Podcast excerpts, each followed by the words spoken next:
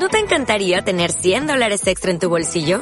Haz que un experto bilingüe de TurboTax declare tus impuestos para el 31 de marzo y obtén 100 dólares de vuelta al instante. Porque no importa cuáles hayan sido tus logros del año pasado, TurboTax hace que cuenten. Obtén 100 dólares de vuelta y tus impuestos con 100% de precisión. Solo con Intuit TurboTax. Debes declarar para el 31 de marzo. Crédito solo aplicable al costo de la presentación federal con TurboTax Full Service. Oferta sujeta a cambios o cancelación en cualquier momento. Episodio 36. Sobre los miedos. Parte 2. Una conversación de Paul Albanter y Marisol Castillo. Hola Marisol, ¿cómo estás? Hola Paul, ¿bien y tú? Bien. Yo sé que tú eres una chica temeraria, que no tienes miedo al miedo, ni miedo a no tener miedo. Sí. Sí. Y continuando el podcast que habíamos hecho anteriormente, ¿has pensado en miedo de las masas? Oh, sí. ¿Qué miedo? Eso sí da miedo. ¿Cierto? Sí, ahí sí que es como fuera de control. Claro. Y es una masa, una horda. eh, claro. eso sí da miedo. Hay estudios que hablan, por ejemplo, que hay un tipo que tiene una pistola y ponte tú ahí, ya la pistola tiene seis tiros y una horda se va a lanzar sobre el tipo y él llega, dispara, mata a uno, paran todos. O sea, independiente que la lógica te dijera solo tiene cinco tiros, Claro. no, no es capaz de, o sea, Somos 100. somos o mil o diez mil, paran todos. Sí, Increíble, ¿no? es cierto. Y ahí hay pánico también, porque si él empieza a disparar, es lo que ha hecho Lo que ha eh, pasado en Estados en Unidos. Estados Unidos, sí, en tantas partes de Estados Unidos. Curioso que es un fenómeno más bien norteamericano, ¿no? Yo lo he pensado a veces eso, Paul, y yo creo que tiene que ver con, con la globalización. ¿Ya? Yo pienso que, que como ellos están a un nivel de desarrollo, no digo que es el mejor nivel de desarrollo, pero como que ya han evolucionado ah, más que nosotros, eh, las normas y las reglas son tan estrictas y a prueba de fallos que a veces sienten que no hay escapatoria. Puede ser, sí. Bueno, no sé si desarrollo en todo, ¿ah? porque tienen áreas que sí y otras áreas que no. Además son como 400 millones. Hay mucha heterogeneidad en, en, la, en los estados, en las culturas. Uno tiende a creer, o sea, desde mi per- perspectiva, Estados Unidos, o sea, como, pero No, Texas no es igual a no. Nueva. York o a California, Claro. eh, Alabama, o sea, son mundos muy disímiles. sí. Ahora, eh, ¿sabías tú, por ejemplo, que gran parte de los héroes de repente, suponte en una guerra, y como lo habíamos hablado antes, pudieran ser soldados que con tanto miedo no logran ni pensar qué están haciendo y desde ahí hacen actos que uno los consideraría her- heroicos o eventualmente estúpidos. Ya, ya hablamos en algún momento ¿Ya? sobre necesitamos héroes. Ah, sí, decía con Silvana. Claro. Pero, ¿qué sería heroico o estúpido? Ah, por ejemplo, está el soldado y tiene 30 enemigos ahí y, él, Ah, se lanza. y se lanza contra los 30 y logra conquistar esa Ah. posición cuando la lógica te diría arranca. Ah, bueno, si lo logra, claro. Claro, pero el miedo de lo que pudiera pasarle como consecuencia lo hace generar un campo intuitivo, o sea, su inconsciente eh, está funcionando casi como guiando su consciente. Sí, Y desde ahí ese trance llevado por el miedo lo lleva a hacer cosas que nadie haría. sí. ¿sí? Es que sí, porque lo que hay otra, otro, otro, otra parte que lo motiva aún más a hacerlo, o puede ser más grave o de mayor miedo que lanzarse contra 30 tipos. Así es, así es. El miedo está a través de toda nuestra historia, de los eh, de los bárbaros que invadían, de los romanos que dominaban las guerras, o sea... Y de más atrás, porque en Mm. definitiva yo creo que como seres humanos somos bastante vulnerables Sí. físicamente. Sí, sí, sí, sí. Y, y el miedo de la humanidad, ¿sabes cuál es? No sé. La muerte. Ah, sí, Siempre, o sea, está ahí. Y, y desde ese miedo salen montones de otras condiciones socioemocionales. Ahora, tú estabas hablando en el otro podcast sobre arañas y, que quieres una mascota para Navidad. que era justo lo que había pensado como ¿Te regalo para ti. Una Eso es bullying. tierna, es bullying. una tierna y dulce arañita, peludita, ¿no? No, ¿Cómo la gente llega a generar fobias? no sé. Yo lo he pensado tantas veces de cuándo yo le- eh, no lo puedo descubrir. Es muy fácil. En general las fobias se generan por situaciones de comprensión extrema. O sea, es como algo que funcionalmente pudiera haber sido útil en un contexto. Suponte como alguien que eh, pudiera ser empujado ¿Ya? y en vez de ser empujado, lucha como para que no lo empujen y desde ahí genera vértigo. Claro. porque es el miedo que lo previene. Entonces, ese aprendizaje que fue bueno para esa situación pudiera ser después acontextual y a- empezar a manifestarse en cualquier situación. Pero hay otros miedos aparte así como extremos de no tan extremos, pero podría ser como miedo a perder el trabajo. Sí. Claro. Y, y llega a que a personas acepten condiciones que no son razonables Sí, donde su estructura valórica puede ser trastocada. Sí. Hoy día seguramente está pasando mucho eso. Claro, en, en muchas partes, más con el tema de, de mejora de proceso, de Claro, deep learning, inteligencia artificial, etcétera, etcétera. ¿Tú, ¿Tú has escuchado hablar de rituales para eliminar miedos y malos espíritus? Eh, o sea, lo de malos espíritus, sí. Pero rituales para eliminar miedo, no. No, No. ¿Como cuál, por ejemplo? Mira, existen muchos a- asociados a chamanismo.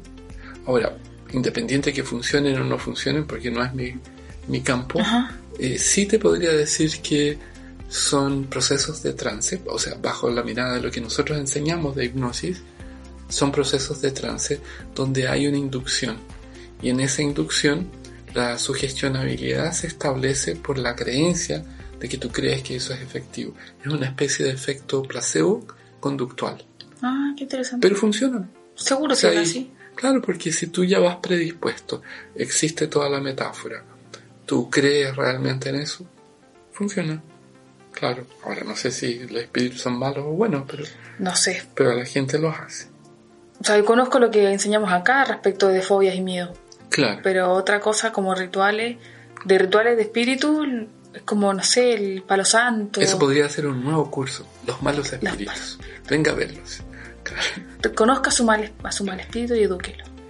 Oh, sí, educando su lado del mal. Claro. Me gustó, sí. Anótelo, anótelo. Anótela. ¿Has escuchado tú personas que tienen timidez y que cuando van a hablar en público tienen miedo? Sí, mucho. Mucho, sí. Sí, porque también nos llega en terapia o, o en clases. Sí, llega mucho en, en Mm. clase.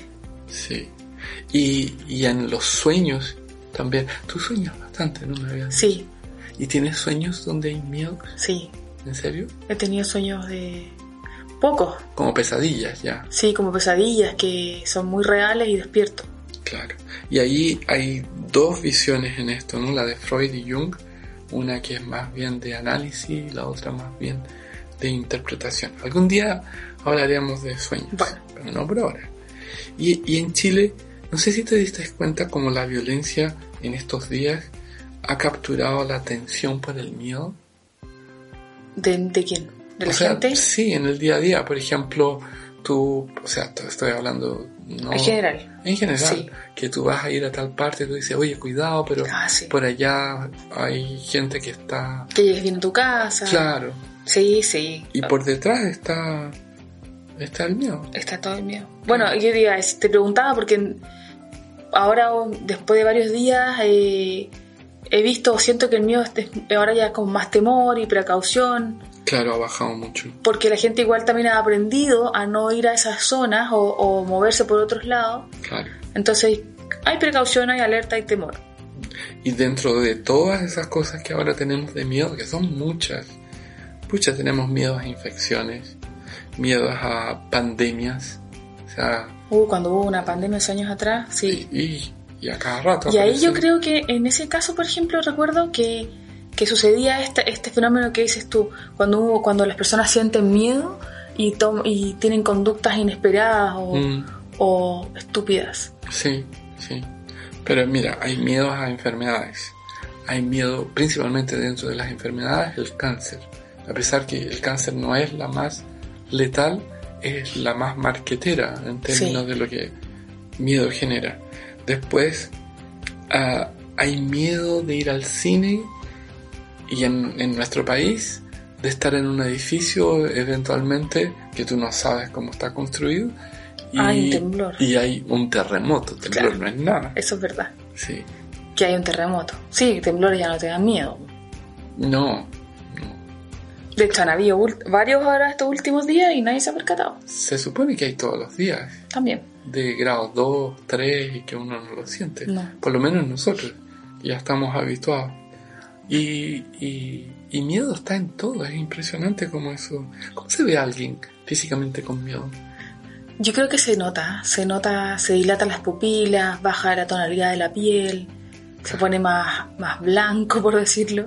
Claro. Eh, estás como en, una, en, un, en un estado más alerta, Mm, eh, no necesariamente de, de precaución, a lo mejor te puedes quedar congelado, como dijimos al comienzo, claro. pero sí se refleja, yo creo que la sangre baja su intensidad, baja tu temperatura de tu cuerpo, yo creo que se nota bastante. ¿Por qué andas con esa cara de miedo? También pudiera ser al contrario, que empiezas a respirar de forma Agitada. más acelerada, que tu corazón eh, Ah, em- también. empiece, claro, y te ponga más rojo. O sea, de una forma u otra, yo creo que va a influir mucho la percepción de la experiencia y cómo tu biología reacciona a eso, ¿cierto? Descubre un nuevo mundo en Academia Impact. Su plan de estudio cuenta con coaching integral, coaching neurolingüístico, mentoring, programación neurolingüística, hipnosis clínica. Para mayor información, www.academiaimpact.cl. Marisol, hablábamos sobre los distintos miedos que de repente tenemos, como de infecciones, pandemias, enfermedades, comidas. A veces tenemos miedo de comer ciertas cosas. ¿Miedo? Sí, claro, no, no puedo comer esto porque eh, me sube el colesterol Ah, o esto me genera un desbalance en el azúcar. Ok, sí. Vale, pero es una consecuencia de algo, o sea, como tú ya lo sabes. Claro, o eh, no puedo comer, por ejemplo, eh, jaivas. Jaivas se dice, ¿no? Sí. Sí, porque me produce alergia. Claro. Y si como esto, me tienen que llevar al hospital. Me puedo morir. Me puedo morir. Claro, y ahí está el miedo. Claro. O como ese pez que se come en Japón, El pez globo. el pez globo. Claro. Sí. Que aparentemente eh, cobra su revancha eventualmente con su veneno. Sí, lo hacen más encima creo que como una forma de demostrar valentía. Claro.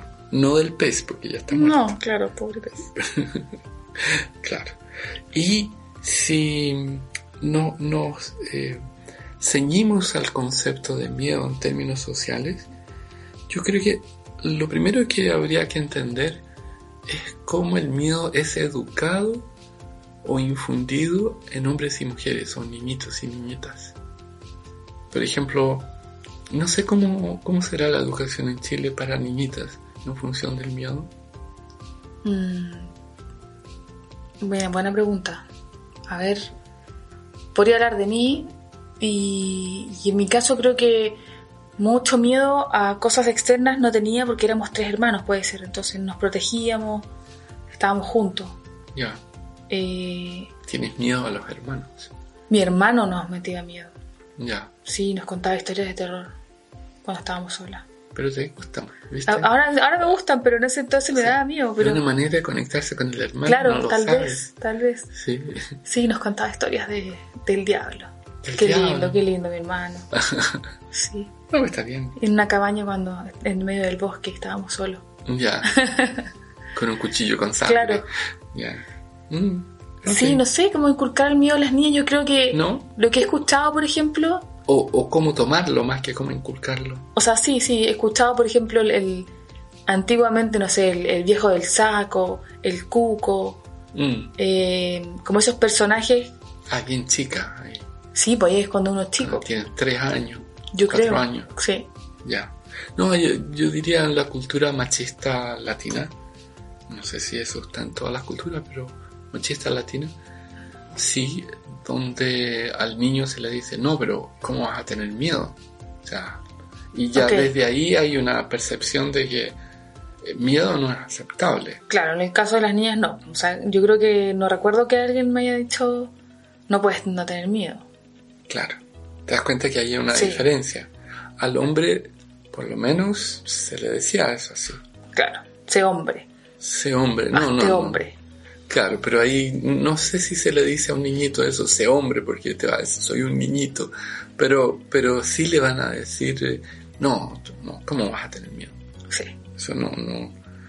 O sea, Sí, de hecho yo creo que hasta yo se lo digo a mi hijo hoy día. ¿Cómo vas a tener hombre, niño? O sea, miedo. sé hombre. Claro. Qué lindo. ¿no? Sí. Y por ejemplo, los papás también sí generan miedo de forma inconsciente o consciente cuando le dicen a la niña o al niño, tú no vuelvas después de tal hora. Claro. Hay Sí. mucha gente mala. Confío en ti, pero no confío en el resto. Claro, ¿eso te decían? Eh, no, lo he escuchado. No, porque me iban a buscar y a dejar. Y aparte que tampoco era party girl. Tampoco. No. Yo creo que a mí me decían lo contrario. No confi- vuelvas. no confiamos en ti, no vuelvas. No vuelvas. No. Puedes quedarte afuera. Puede ser. Mira que mi mamá está escuchando de repente. Me dice, no es verdad. No, Claro. no que es verdad. Sí. Bueno, yo creo que los hijos en sí después eh, tienen una relación con el miedo de acuerdo a lo que vivieron. Y, y yo sí tengo que confesarte acá que mi relación con el miedo eh, es una relación bien extraña porque como que me disocio. Aquel, aquello que tú decías, así como es muy loco, hay gente media, no sé cómo dijiste, No. como paranoica, ¿Ok? mal de la cabeza. E- e- eso me pasa. ¿Que eres paranoico? No, No. me disocio. O sea, en una situación crítica Ok. me pongo extremadamente racional, alerta, pero no siento nada. O sea, es muy raro. Y eso debe haber sido por el condicionamiento de mi papá y de mi abuelo, donde digamos que las pasé Claro. duras. Claro. De más. Sí, sí. Entonces yo he visto, por otro lado, como y yo veo la gente normal, como los Común. otros, la gente normal, eh, de repente, no sé, pero tú le dices, oye, hay un ratón que está muerto allá y... Ay no, ¿cómo esa carne da asco? Me da miedo. No sé, yo llego y lo pesco y listo. ¿Y qué tanto? Sí, a mí tampoco. O sea, tampoco me daría nada, ni pero Oh. sí una araña. O una araña, Gigante. tu regalo. No. No, pero sí, no. Hay, hay muchas personas que, que tienen como esos gestos con cualquier, no sé, eh, un animal, incluso con gatos, hay un pájaro. Hoy sí hay familias enteras de repente, por ejemplo, que tienen miedo a los gatos. Sí. Pobres gatos. Yo digo, que ¿cómo te va a dar miedo un gato? Claro, y toda una familia así como anti-gato. No, porque eso se traspasó entre ellos. Mm, Alguien partió con el tema y, y fue colectivo. claro. O sea, yo, yo he visto eso sí eh, bastante en, en padres que transmiten el miedo a sus hijos de cosas que no ¿Cierto? que ellos jamás habían tenido miedo antes. Sí, yo lo vi con cucarachas. También. Pero ya era más, más que miedo, era fobia. Era un cuento fóbico de cucarachas. Un chico que de, de bebé dormía en una cuna, eran muy pobres con su mamá, eh, madre soltera, y las cucarachas pasaban de repente por la cuna. Entonces la mamá de repente daba gritos de alarma porque por, por la eh, lo insalubre. Y, y él eh, creció en ese, creo que estuvieron ahí como 10 años. Ah, Y había plagas de, bas- de, de cucarachas porque habían basurales cerca y todo. Entonces tenía una fobia tremenda de las cucarachas. Llegaba a desmayarse. chuta. O sea, él era un chico de 30, 35 años. por ahí. Sí. Sí, sí, sí. Bueno, ¿tú has visto quién juega también mucho con miedo? Son los terroristas. Sí, Curiosamente. O sea, infunde miedo. claro, Mucho poder. y hay mucho poder. Y además está la oportunidad del desconocimiento de la acción. O sea, ¿cuándo van a actuar y Claro. hacer algo? Se aprovechan de eso. Claro. ¿Te acuerdas cuando, cuando estuvimos en el aeropuerto Sí, en Charles de Gaulle? Cómo se paseaban los militares metralletas. con metralletas. Porque hacía un año y medio, algo así, dos años, que había habido un, un atentado. Un atentado así. Claro, No, y tremendos tipos de un- dos metros. claro. Yo me fijé en su, sus armas, que eran. tenían cuatro metros las armas. Eran, También. eran enormes y una cantidad de balas. Sí, así muy serios y sin ninguna expresión. Creo que no le preguntamos nada. ¿Dónde queda el Ah, ¿Te imaginas? ¿Me puedo sacar una foto? Claro, sí. Puedo sujetar su arma. claro, te imaginas. No. No, no, no, no, no. Bueno, hay veces también dentro de lo que es miedo de- en, en un grupo social que los padres infunden esa sensación en términos de lo que es el porvenir. Como hijo o hija, no hagas esto porque si no, no serás nadie. No tendrás cómo vivir. No seas artista. Jamás vayas a ser un coach. Claro. Imagínate. Sí. ¿Pero tú crees que esto se da hoy día? Sí, ¿Todavía? sí. Mucho. Sí, Ah, sí, sí, mira. sí. Sí, lo veo. Todavía no cambia. Tiene que cambiar la generación. Dar una vuelta más. Ah, yo creo que existe un, un temor proyectivo de experiencias que tú has visto que a la gente le ha ido mal. Entonces saca esa estadística como para asumir que al otro o a la otra le va a ir igual de mal. Claro. Lo que es un, es un error lógico en eso. Bueno, y, y- y dentro de los miedos que nosotros tenemos, las empresas tienen miedo de qué va a pasar con el futuro. Que qué- sí, por incertidumbre. sí. La No. sociedad tiene miedo. Sí. Y no Eh. puedes proyectar.